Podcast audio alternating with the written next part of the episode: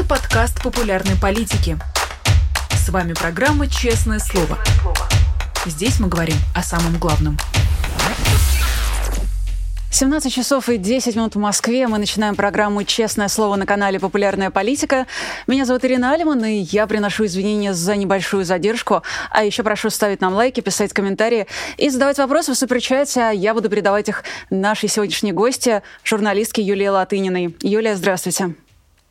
Здрасте, и это я виновата в задержке, потому что я все перепутала, так что я не отвечаю за свой внешний вид. Ну, посмотрим, как будет дело с содержанием. Вы отлично выглядите, а я была готова взять всю вину на себя. А, так что давайте будем начинать. А, на прошлой неделе, минувшей пятницу, вы провели стрим с советником главы Офиса президента Украины Михаилом Подаляком, а, который, в частности, начался с обсуждения того, а, какие сроки Украина может ожидать поставок ЗРК «Патриот» и может ли ожидать их вообще. И вот буквально сегодня стало известно о том, что США поставляют все таки Украине ЗРК «Патриот» и обещают это сделать в кратчайшие сроки. Как вы думаете, изменит ли это это решение ход войны? Ну, в принципе, да, оно поставит точку на путинской вот этой вот ракетной кампании против э, Украины, ну, за исключением разве что бедной Одессы, потому что она находится достаточно недалеко от Крыма, и ее можно обстреливать из Ониксов, из э, Х-59, то есть не, из Оник... Э, ее можно обстреливать из системы Бастион с помощью Ониксов и из обычных бомбардировщиков с помощью Х-59, которые те и другие летят на 300 километров, и, в общем, этого добра у России завались. А что касается долгоиграющих ракет, ну, это уже и так походило ну, на несколько безумия, потому что где-то 85, даже 90 процентов э, перехватывалось того, что Путин пускает. Выглядело это, если честно, жалко. То есть э, с точки зрения тех неприятностей, которые это причиняло украинцам, это выглядело тяжело, потому что все понятно, когда человек в Киеве бежит по воздушной тревоге в метро, бросает детей, вернее, не бросает детей, детей хватает под мышку, э, бросает кашу, которая варится дома и так далее, и так далее. Когда не хватает света в больницах, когда не хватает света девочки, которая дышит с ингалятором. А, но с точки зрения стратегической, вот, вот это зрелище вот этих бомберов стратегических, которые взлетают с единственной авиабазы в Энгельсе, других не было подлетают на Каспий, там пытаются опорожниться, часть всего этого барахла падает вниз и, видимо, отравляет тюленей, потому что его в сараях пытались найти генералы, то барахло, которое стреляет, а там не все барахло способно зажигаться и идти дальше. Так вот, это и так уже выглядело не очень хорошо, с, даже при наличии уже существующей э, системы ПВО. И, но это выглядело, честно говоря, просто каким-то безумием, когда человек, который э, бросает ракеты, которые стоят реально миллионы долларов. Напоминаю, что Х 101 стоит 13 миллионов, калибр стоит где-то, кажется, 6. А он э, бросает против непотушной системы ПВО противника, потому что эту систему он ПВО не может потушить. Но еще хоть что-то проходило. А с Патриотами, как я понимаю, просто ну, в зависимости от того, сколько их поставят, но очень быстро перестанет э, проходить что-то.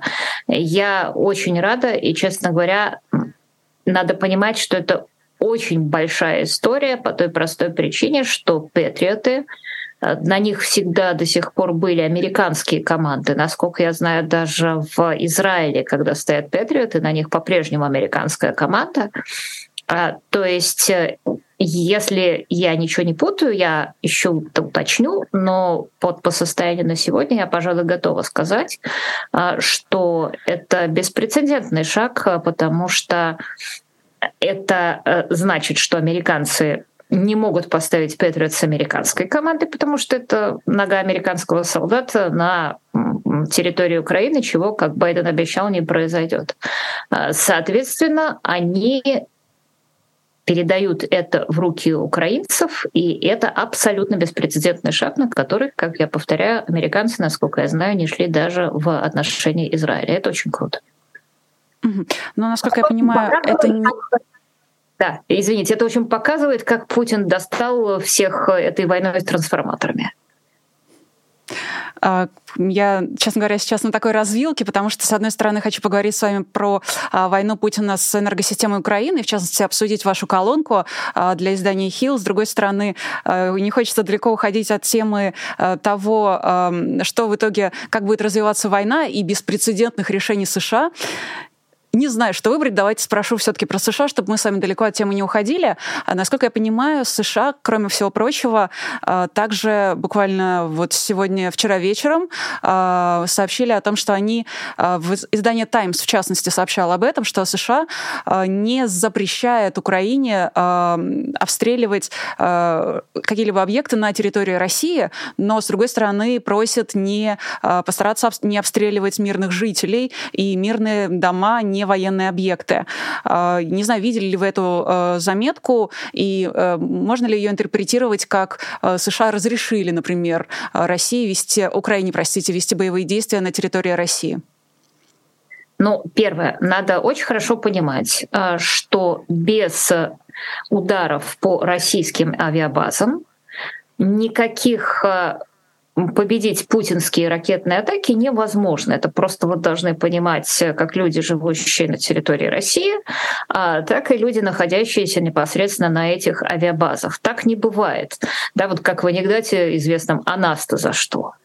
А, вот э, я обращаю ваше внимание, что то, что произошло в Одессе, я сказала, что Одесса — это исключение по сравнению с другими э, театрами вот этих вот ракетных атак, потому что большая часть этих ракет, она летит за 2000 километров и так далее, а на Одессу летит то, что летит за 300 километров, и это не только шахеды 136, хотя они могут летать и дальше, а это также и Х-59 и Ониксы, которые летели из Крыма.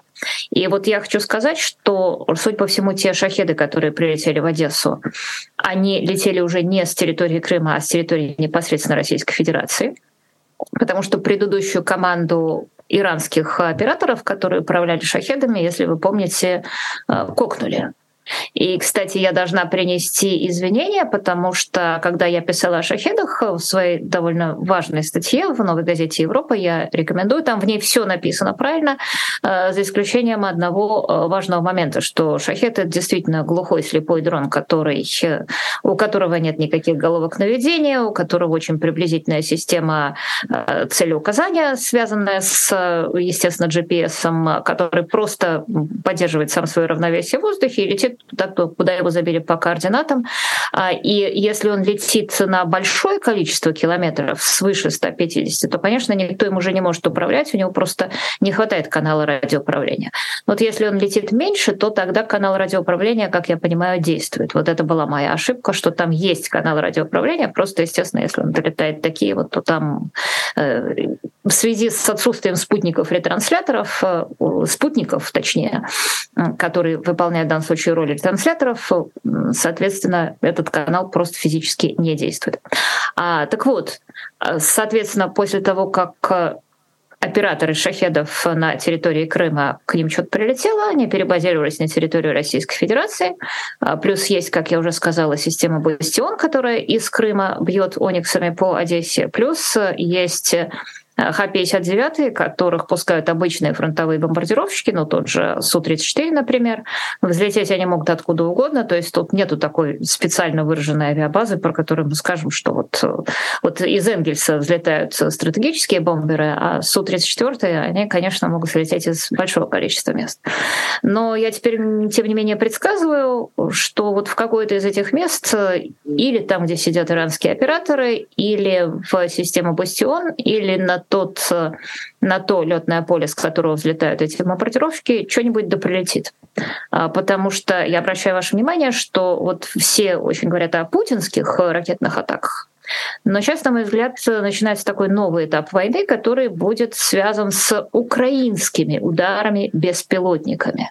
Потому что украинцы наделали до черта беспилотников, это вам уже не там маленькие дроны, Э, часть э, этого как-то промышленно изготовлена, как вот переделанные стрижи, часть сделана на коленке в сараях, часть летит на 80 километров, часть летит на 100 километров, часть летит там на 1000 километров. Э, вот я думаю, сейчас мы видим эту украинскую изобретательность по самым разным точкам на карте России.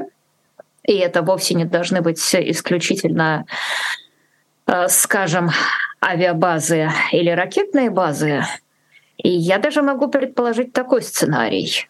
Вот у нас почему-то все э, Путин постоянно говорит, что вот он уже заговорил о применении ядерного оружия и думает, что Украине будет нечего ответить. А вот с таким изобилием беспилотников, которых, как мы видим, российское ПВО не перехватывает.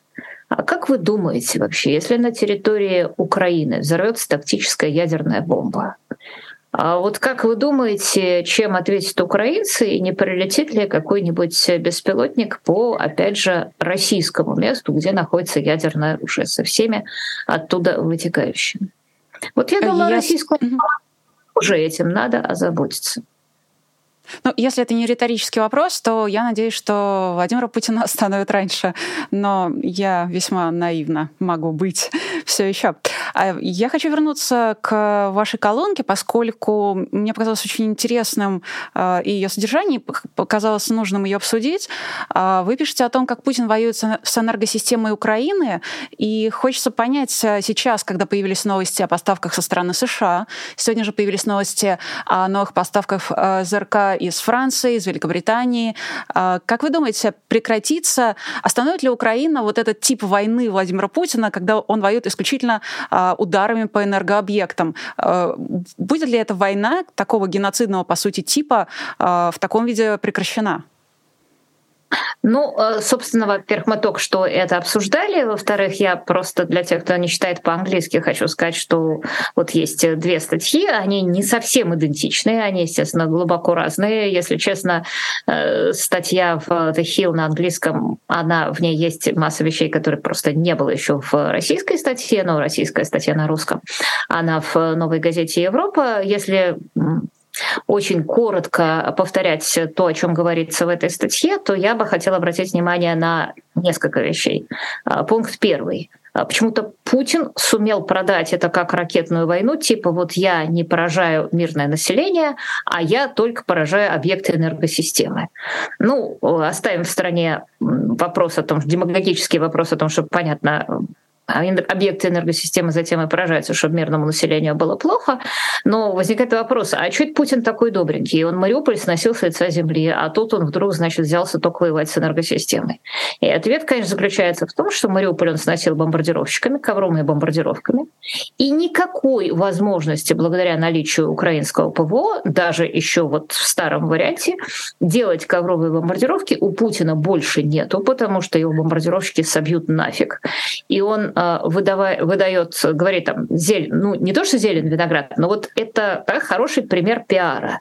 А, человек э, стал говорить, и российские пропагандисты стали говорить, что они воюют с энергосистемой, с тем, чтобы никто не мог заметить, что они больше не могут стирать Украину с лица земли ковровыми бомбардировками, как Мариуполь. Могли бы, конечно, бы стирали.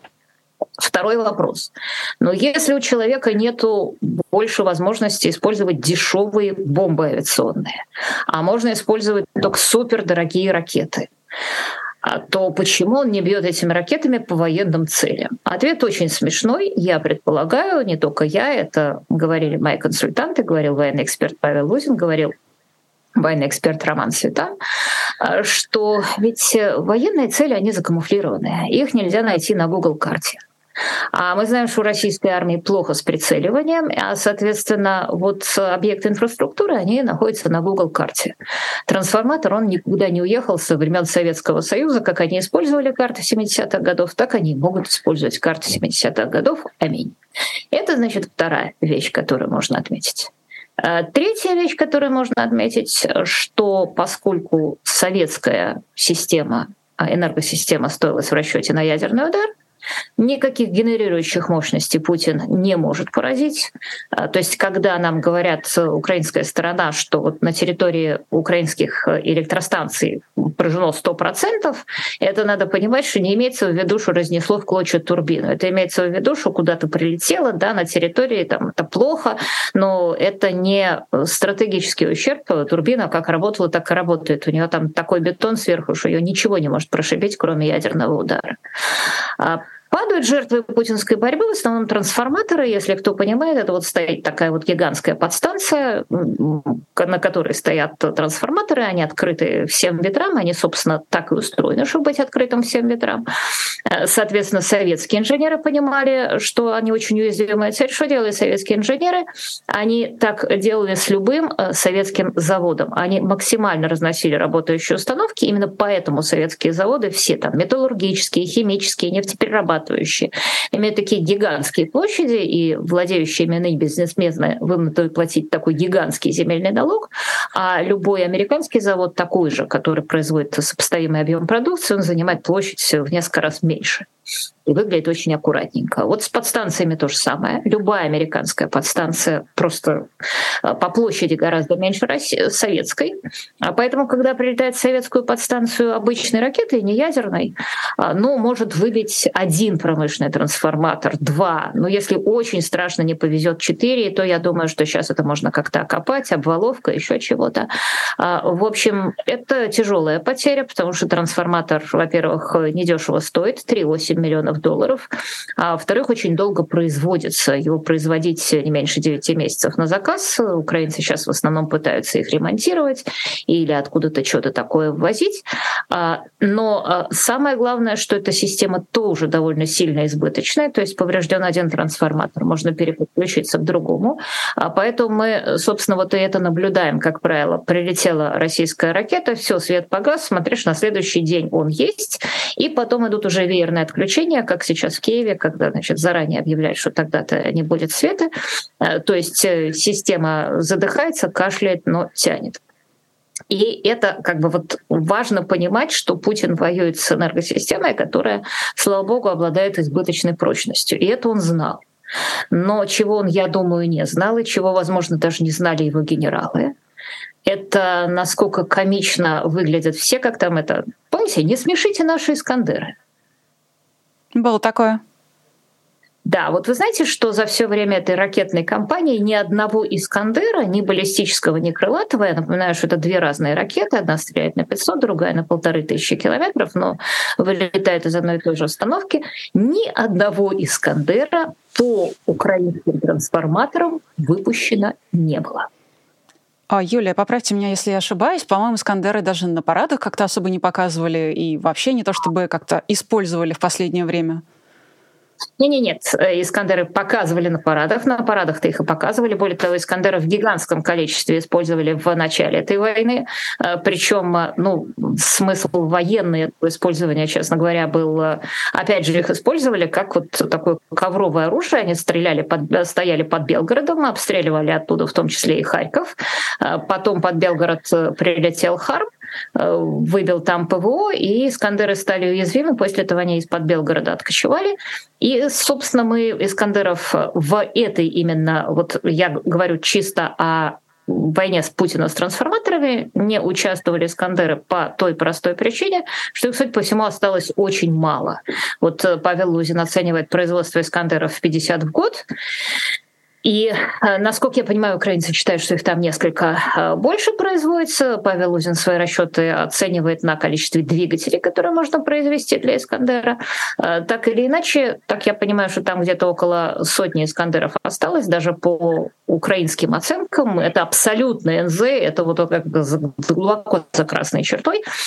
Плюс их, собственно, по им не почему стрелять, потому что если стрелять из российской границы, это вот как раз мы говорили к вопросу о э, политике Путина выжженной земли. Вот э, в 500 метрах от российской границы все электростанции уже уничтожены, кроме тех, которые снабжают Донбасс. Это, кстати, еще одна запятая, что, вот, насколько я знаю, украинская энергетическая система по-прежнему снабжает Донбасс, и по-прежнему в Донбассе, в Донецке 8 лет Бомбас почти всегда есть электричество. А можно еще стрелять из Беларуси, но тут, судя по всему, картофельный фюрер не дозволяет, потому что ну, не хочет э, лишний раз подставляться, боится, что ему что-то прилетит в ответ. Абсолютно та же самая история с кинжалами, потому что тоже все прожужжали на уши про кинжалы, которые супер российское оружие, гиперзвуковая ракета. Напомню, что кинжал — это тот же самый Искандер, только подвешенный под брюхо МиГ-31 — точнее МиГ-31К, и кинжалы в этой э, компании тоже применялись, хотя и очень редко. Например, один из кинжалов э, вынес ПВО в Виннице. Тогда я слышала много матюков было по этому поводу. Но вот э, в этой войне с трансформаторами ни одного кинжала выстрелено не было, потому что вот эти МиГ-31 обычно во время очередной атаки они поднимались в воздух, баражировали вдоль границы, очень устрашающий вид имели. У каждого из них под брюхом висел один кинжал, потому что больше МиГ-31 не в состоянии нести. Вообще напоминаю, что МиГ-31 — это истребитель-перехватчик, который создан для чего угодно — но, конечно, не для того, чтобы нести э, баллистическую ракету, которая стреляет на несколько сотен километров. А, соответственно, у него даже плохая аэродинамика при этом. А, собственно, а вот они каждый раз летали, угрожали, а потом, в конце концов, смылись из Беларуси и улетели обратно на базу в Россию. Э, соответственно, вот ни Искандеров, ни кинжалов, которых Искандеры не смеются. Искандеры, видимо, что-то другое делают, может, плачут. А что было в этой компании постоянно было, ну, помимо знаменитых шахедов, которых научились сбивать простыми пулеметами, и помимо некоторого очень небольшого количества ракет э, Х-22 в последней волне, и вот ракет э, Х-59, но, как я уже сказала, у них 300 километров, и они имеют очень ограниченный э, радиус применения. А в основном было две вещи. Первое — это ракеты морского базирования «Калибр», которые запускались из Черного моря. Притом поскольку украинцы дронами повредили два носителя калибра, там никогда не запускалось больше 30-40 ракет. То есть э, никогда не запускалось количество достаточного для того, чтобы насытить украинскую ПВО. А почему-то при этом не запускались калибры с подлодок. Мы это обсуждали с разными людьми, почему так и не пришли к какому-то одному выводу, ну, за исключением истории о том, что, похоже, побаиваются э, российские вооруженные силы по какой-то причине использовать подлодки, боятся, что прилетит во время перезарядки или что-нибудь во время... Или, уж, короче говоря, жалковато. А, вот. а остальное все это было обычно по где-то 60, в среднем где-то 60 ракет. А, это были Х-55, Х-555 и Х-101. Это все стратегические ракеты, а, запускаемые со стратегических а, бомбардировщиков. Х-55 — это самая первая ракета, самая старая, это ядерная ракета с ядерной боевой частью. Естественно, ядерную боевую часть не запускали, выноси, вынимали эту ядерную боевую часть, клали болванку и так запускали. И, собственно, делали вот эту многомиллионную ракету только для того, чтобы насытить э, систему украинскую ПВО. То есть я думаю, что когда в НАТО это видели, у них глаза были квадратные. Э, тем более, что напоминаю, что это все взлетало с единственной авиабазы в Энгельсе, потом это стреляло над Каспийским морем, отстреливалось. А поскольку Х-55 очень старый ракет, то, насколько мне говорил Роман Светан, и насколько подтверждал Павел Лузин, э, то просто часть этих ракет падала вниз, и вот мы знаем две с половиной тысячи каспийских тюленей э, сейчас нашли мертвыми. А, ну, в общем, напоминаю, что у Х-55 очень ядовитое топливо, у него какое-то специальное топливо, честно говоря, я сейчас забыла, как оно называется, может быть, мне нам, нам напишут, надо проверить. Это не диметилгидрозин, но это тоже очень страшная ядовитая штука. А, вот, э, соответственно, я думаю, тут тоже натовские генералы смотрели несколько квадратными глазами на вот эту вот кампанию по уничтожению тюленей. А, так вот, э, значит, арифметика там приблизительно такая. А, Значит, Х-55, как я уже сказала, это самая старенькая ракета, еще в 70-х годов, естественно, точность у нее никакая, да и плюс на ядерная, ядерная боеголовка, зачем ей нужна точность, попадет, вал не покажется. Х-555 — это переделанная Х-55, уже с точной боеголовкой, летит на 2000 километров, и Х-101 — это самая свежая ракета, которая в 2013 году, если я не ошибаюсь, принята на вооружение. Она уже летает и 5000 километров, и у нее тоже нормальная неядерная боевая часть. И, соответственно, сначала носителем всего этого добра были бомбардировщики Ту-95, в которых внутри стоит два барабана. А, один барабан, извините, вмещает э, шесть ракет. 555-х. Когда сделали 101-ю, в этот барабан 101 не влезла, пришлось сделать точки внешней подвески. Соответственно, там он может нести Ту-95 6 ракет на барабане и 10 ракет на подвеске. А вот Ту-160 он может, у него стоит два барабана, он может нести внутри 12 ракет.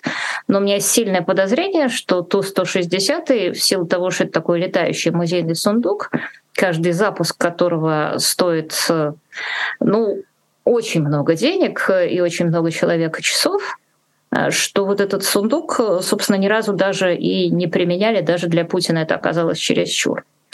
И именно поэтому, когда в Энгельс прилетел украинский беспилотник, судя по всему, это был Ту-141 «Стриж», тоже модифицированный, естественно. Если хотите, могу объяснить, как его модифицировали и что в нем поменяли. А, соответственно, как минимум один Ту-95 остался на месте, минус 16 ракет, это как минимум. И, соответственно, мы видели, что ракетный залп, который был в тот же день, это было 5 декабря. 5 декабря прилетел Стриж, через несколько часов запустились э, самолеты с ракетами. И э, этот зал был значительно менее мощный, чем э, предыдущий. Вместо 100 ракет полетело где-то около 70, 60 из них э, сбили. Это еще до патриотов, до того, как были развернуты Холки, до того, как были развернуты Насамсы, хотя они уже поступили в Украину. И, соответственно, вот ну, возникает вопрос, Путин хотел продемонстрировать, какая крутая Россия, какая она мощная. А в результате выясняется, что единственный налет старенького украинского беспилотника, а, который представляет из себя тоже музейную редкость, потому что Ту-141 — это такая штука, которая тоже в 70-х годах создавалась. Она создавалась, вы не поверите, для того, чтобы фотографировать местность пленочным аппаратом. То есть э, в ней стоит вот эта капсула, в которой запихивается фотоаппарат, пленка, все дела. 200 килограмм весит. И у него сверху капсулы еще парашютик, потому что он же должен был вернуться со своей этой капсулой. А, и, соответственно, вот все это весит где-то там 260, наверное, 270 килограмм. Все это вынули, положили вместо этого взрывчатку, положили вместо этого, видимо, современную какую-то аппаратуру, которая позволяла прицеливаться, а, потому что, ну, Ту-141, он, он вообще был сильно безмозглый. А, то есть сделали практически новый самолет. Думаю, что их там не очень большое количество, потому что э, вряд ли большая часть этих самолетов лучшей сохранности, чем уже упомянутые мной Х-55. И вот все это прилетело на базу в Энгельсе, и, прости, прощай, значительная часть ракетного залпа. Да, а, короче говоря, Простите, перебью, надо сказать, э, то же самое Михаил Подоляк весьма э, иронично отметил в вашем стриме, что это было курение, и оно будет продолжаться. Я просто хочу сказать, что чат помогает э, нам с вами, напоминает, что то самое химическое вещество могло называться либо гептил, либо дицилин, либо, как говорит это уже Википедия, диметилгидрозин. Э, вот мы и разобрались. Один это, по-моему, действительно дицелин. Но, извините, дицелин 10 или что-то в этом роде. Но я боюсь соврать. Мне тоже надо посмотреть. А я ну, хочу... На, да, а, хочу на самом деле э, задать вам еще один вопрос. А, мы просто немножко касались этой темы, а, но хочется отдельно ее упомянуть. Вы говорили про Беларусь, и буквально вчера в течение дня Александр Лукашенко объявил внезапную проверку боеготовности. Собственно, все последние месяцы идут споры о том, вступит ли Беларусь в такой активной, в активной фазе в войну против Украины, не просто предоставляя, знаете, свои территории Э, с которых Россия запускает ракеты, а буквально направит ли она своих, э, свои силы, своих солдат. Э, что вы об этом думаете? Ну, я думаю, что Кремль за все силы этим пугается, просто течет со страшной силой, потому что ему ничего не остается, как пугать. А, да, что-то у меня тут становится совсем темно, но извините, вот я говорю, что у нас... Э, мы не то, что свет забыли включить, я попудриться забыла, а, поэтому извините за плохое освещение. А, Кремль за всей силы это пугает. А, насколько вероятно, что Путин будет наступать из Белоруссии? То есть именно российскими войсками, я бы и тут оценила как вероятность достаточно низкую. В любом случае, не в ближайшее время. Он этим тоже все время пугает, потому что ну, сначала надо сосредоточить эти войска, а в современной войне это сделать незаметно для спутников ну, практически невозможно. А уж что касается того, что Лукашенко вступит в войну, ну слушайте, ну Лукашенко не вступил в войну 8 месяцев назад, когда у многих были ощущения, что Путин выиграет. Но Александр Григорьевич э, Лукашеску который между стройками бегал 8 месяцев. Неужели вы думаете, что его припрут в угол? Даже вне зависимости от того, чего там у Мермаки и так далее, и так далее. А мне кажется, э, что когда он там объявляет вот очередную боевую готовность, это как раз ровно способ э, потрафить Кремлю, не делая на самом деле абсолютно ничего. Я просто приведу в пример. Вот мы только что обсуждали ракеты, которые, судя по всему, ни кинжалы, ни Искандеры Лукашенко запрещает пускать с территории Беларуси. Но неужели человек, который запрещает пускать с территории Беларуси российские ракеты, ну, куда-то направит свою армию, которая в этот же момент, скорее всего, повернет штыки против него? Угу. Есть другая новость относительно зарубежная, на самом деле весьма и весьма зарубежная. А, сегодня стало известно, что, а, по крайней мере, из публикации СМИ это стало известно сегодня, что США и Европа поставляют России чипы через фирмы прокладки в Турции и Гонконге. Об этом, в частности, сообщалось, э, сообщалось в расследованиях Reuters и Королевского объединенного института оборонных исследований. И вот такие иностранные чипы их находят в обломках ракет, э, которые Россия запускает по Украине. Хочу вас спросить, является ли э, эта ситуация, на ваш взгляд, таким сознательным входом санкций, и, и, и является ли это, знаете, таким возможно, не противоречием, а такой политикой двойных стандартов, когда, э, допустим, сервисы из России уходят, санкции накладываются, но за газ платят. И вот, э, знаете, чипы поставляют через всевозможные прокладки из США и Европы, но поставляют. Слушайте, ну Ленин в свое время сказал, что ну, капиталистический режим продаст э, социалистам ту веревку, на которой этих э, буржуев повесит. Но прибыль есть прибыль, и я даже не уверена, что там в ряде случаев э, люди, которые продавали, знали конечного покупателя, а, потому что, насколько я понимаю, конечно, сейчас, когда тебя поймают за хвост, то мало не покажется. Э, за такие поставки. Так что лучше не поставлять. Но вот, во-первых, посмотрим, что сделают э, с этими поставщиками и как они будут объясняться, потому что если они сумеют сказать, то тут, слушайте, ну тут я поставляла свинину и коты, я поставляли, э, не знаю, Ромашкину и сыну, откуда же мы знали, что это придет в нехорошую Россию? Я вот знаю, что есть такая же система, вернее, по крайней мере, была такая же система поставок чипов для и вообще комплектующих для этих иранских дронов, для шахедов. Когда шахеды приземлили, потому что там же не все шахеды разбились, некоторые были посажены, и когда их расковыряли, то там тоже нашли чипы, которые, соответственно, тоже приходили из Европы, из Америки, в том числе из Китая и тоже стали разбираться, тоже нашли целую систему э, подставных компаний, которые это добро импортировали. И посмотрим, смогут ли дальше производить иранцы в больших количествах свои шахеды. Но ну, это дело ФБР. Ну что ж, будем следить за их расследованием. Надеемся, что они э, так или иначе эти поставки прекратят. Ну, просто потому что они, они как минимум нарушают э, законы США. А, возвращаясь э, к делам непосредственно военным, а, сегодня, в частности, а, глава украинского МИДа Дмитрий Кулеба заявил, что ожидает э, возобновления наступления на территорию Украины со стороны России в конце января или начало февраля 2023 года. Вы очень много, очень подробно и очень интересно рассказывали об оружии. Мы, в принципе, с вами э, в течение этого эфира так или иначе как-то суммировали те знания, знания, которые у нас есть о российском оружии, те новости, которые у нас есть о поставках оружия Украине со стороны западных стран. Э, как вы считаете, э, является ли... Э, вот...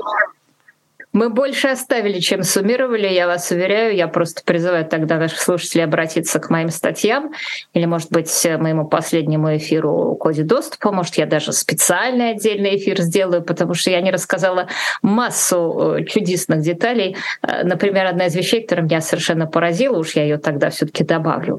Это, знаете, вот когда Христа Грозев и Беренкет сделали это потрясающее расследование о людях, которые программируют российские ракеты, там а, как программируются ракеты? Каждая ракета по уму должна программироваться так, я этого не знала, но вот я широко делюсь благоприобретенным знаниям. Она должна программироваться отдельно не только в том, что касается цели, но и в том, что касается всего маршрута полета, потому что иначе легко работает ПВО. Вот э, ракета, же когда летит, если это умная ракета, если это high precision, если это вот Х-101, то она вот привязывается, вот эта горочка, эту горочку я облетаю слева, эту речку я облетаю справа, а эту трубу я облетаю посередине и так далее, и так далее. А следующая ракета должна лететь немножко другим маршрутом, потому что установка ПВО, которая стоит на пути, она, ага, вот это полетела, значит, если полетит э, следующее, мы ее легче собьем. А, так вот, российские ракеты этому правилу не следуют, они летают стаями. То есть вот э, то, что... Э, то есть э, там, там нету индивидуального программирования. Там один раз этот полетный маршрут сделали, и все остальные фигачат, летят тем же курсом и, соответственно, попадают под ПВО тоже. Поскольку сейчас будут Патриот, это даже уже будет и не важно, но вот это такой интересный момент, который показывает, что вот эти мальчики и девочки, которых раскрыл Христо Грозев, они не очень качественно работают во всех отношениях. Ну, я думаю, что у нас особых сомнений в этом не было, но, к сожалению, даже за то время, а, которое они работали, и тот объем работы, который они осуществили, он принес Украине огромное количество жертв и трагедий. Так вот, возвращаясь к заявлению Кулебы о том, что Россия а, планирует новое наступление, и теперь, когда мы попытались, по крайней мере, суммировать те знания о поставках оружия и наличии оружия, которые у нас имеются, можете ли вы делать прогноз на э, войну э, для э, обеих стран, на то, как э, каждая из стран себя в этой войне проявит э, в ближайшие месяцы в условиях того, что это все-таки война именно зимняя, в условиях зимы, и она э, со стороны России, по крайней мере, проходит не только в небе? А, вы знаете, нет, я лучше такого прогноза делать не буду, потому что, знаете, войны, они обыкновенно тем и характеризуются, а, что а, в них вступает две стороны, каждая из которых надеется ее выиграть.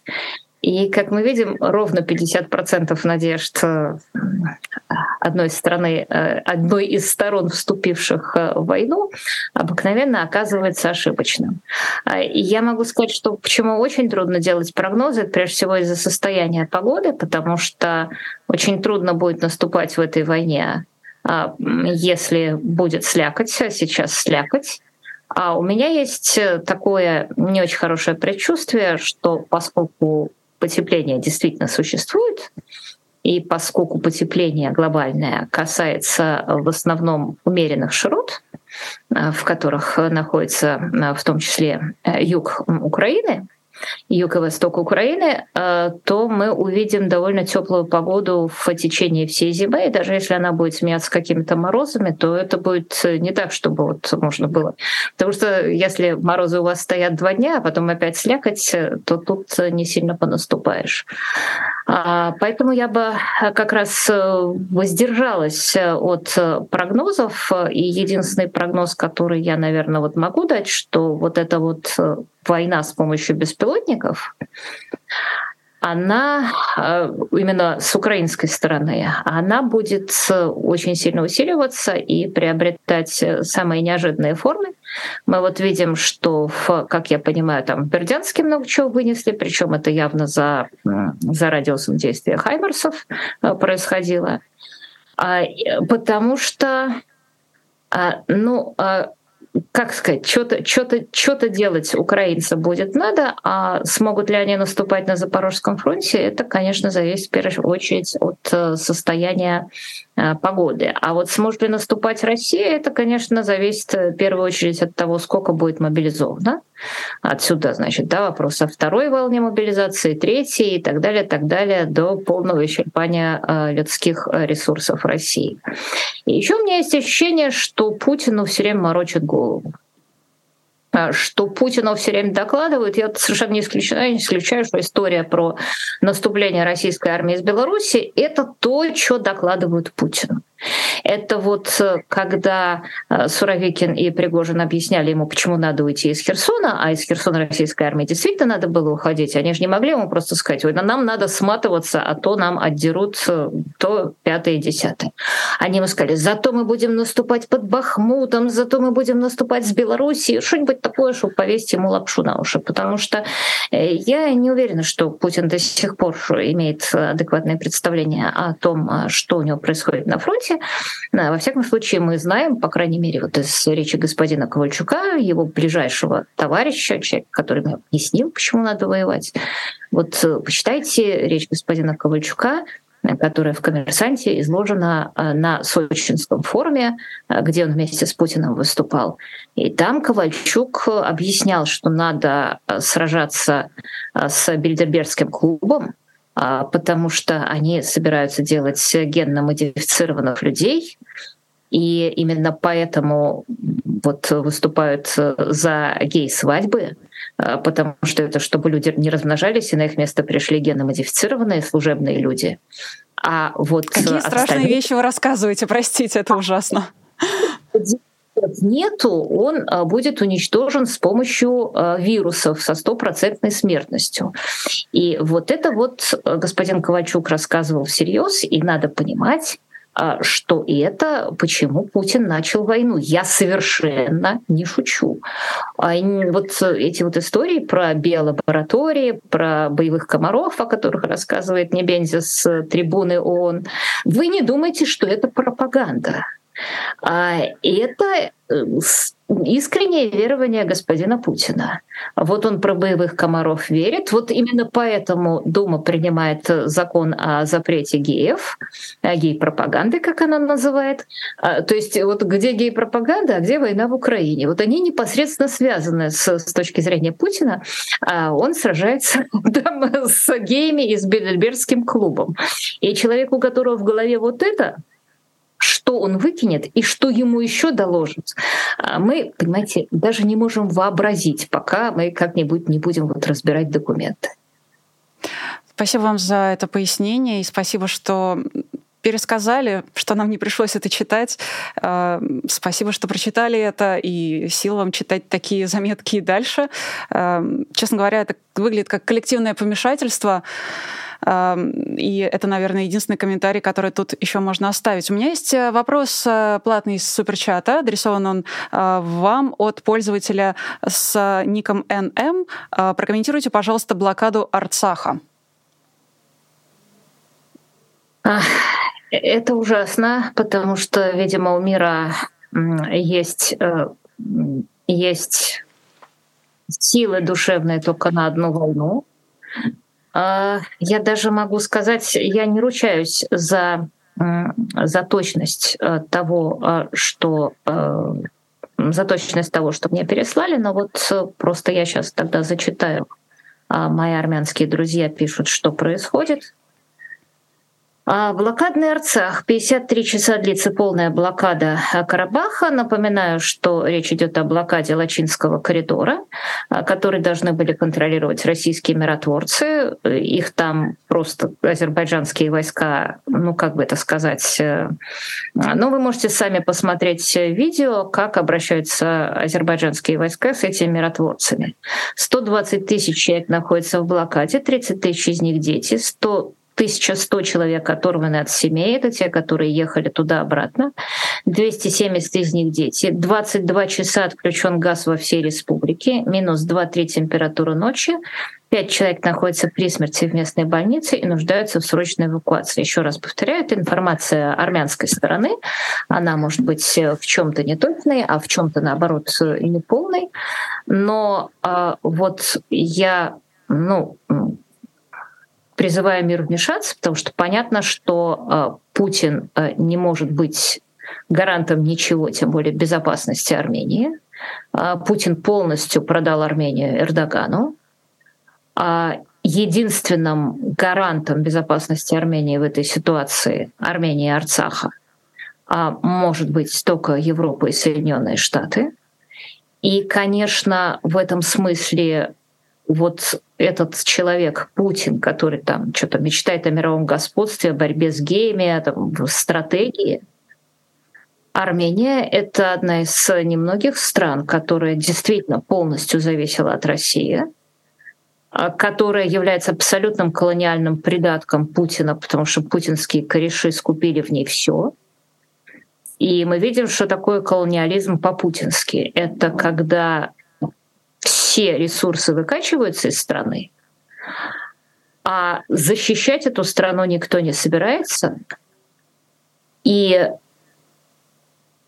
и защищать эту страну никто не собирается, и не дают возможности провести реформы, необходимые для того, чтобы ей защищать, и найти международных гарантов, а, которые обеспечат эту защиту. То есть вот все, к чему не прикасается Путин, Северная Осетия, Приднестровье, Абхазия и так далее, превращаются в субстанцию известного цвета. А у меня очень болит сердце за Армению. Я считаю, что это просто абсолютно ужасно, что происходит. Более того, а, я могу сказать жестко свое мнение, что а, не ту войну ведет Россия, и не в ту войну надо было вмешиваться. Я имею в виду войну за Нагорный Карабах.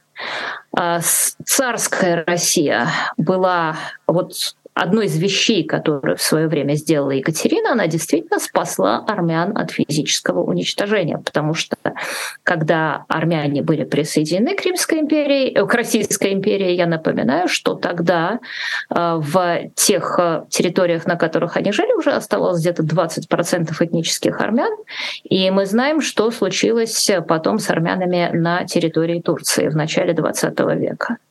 А, я напоминаю, что советская Россия с первого момента своего существования она, в сущности, тоже а, предала Армению в том смысле, что она отдала большие территории, являвшиеся исторической Арменией Турции. Это произошло уже после геноцида. И она, собственно, на Конгресс освобожденных народов Востока, проходивший в Баку в 20-м, если я не ошибаюсь, году, а, звала как раз тех деятелей турецких, которые устроили армянский геноцид. Это была изменение политики большевиков по сравнению с царской Россией большевики поставили. Э, они поставили в тот момент на ислам. Это с точки зрения ислам был их союзник э, в борьбе э, против, против колониальной Британии. Вот в одном из текстов, э, посвященных знаменитого э, писателя Оренбурга, посвященных вот этому самому Конгрессу освобожденных народов Востока, прекрасно описывается, как э, с трибуны выступает Зиновьев, а в этот момент сидит два делегата, то ли турецких, то ли еще каких-то, и говорят, хорошо англичан резать, хорошо. А, так вот, а, вот Путин в этом смысле с моей точки зрения, действует, делает абсолютно непоправимые вещи. И я очень боюсь, что у мира не хватит больше, чем на одну войну сил сострадания и сочувствия. То, что происходит в Арцахе, это абсолютно ужасно.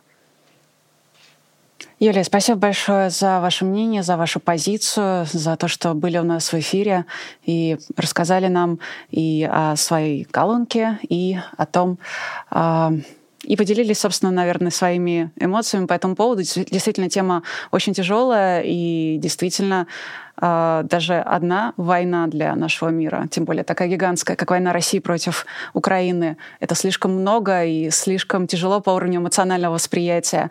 Но еще один конфликт — это очень тяжело, и я согласна с вами, что действительно сердце от этого щемит. Спасибо вам еще раз. У нас была э, журналистка Юлия Латынина. Еще была я, Ирина Алиман. Я кстати, напоминаю о том, что э, нам можно ставить лайки, писать комментарии, задавать вопросы для того, чтобы наши гости на них отвечали. А еще можно поддерживать эту программу, например, по ссылке, которую видите внизу своего экрана. Вы можете становиться нашим патроном на Патреоне, э, так же, как и те, чьи имена или никнеймы вы видите сейчас. Э, можете стать одним из этих славных патронов. Ну что ж, я прощаюсь ненадолго. Увидимся сегодня буквально через час в вечернем спецэфире эфире с Дмитрием Низовцевым. А, а завтра все будет по новой, новые гости, новые темы здесь на канале «Популярная политика». Пока. Вы слушали подкаст «Популярные политики». Мы выходим на Apple Podcast, Google Podcast, Spotify и SoundCloud. А еще подписывайтесь на наш канал в YouTube.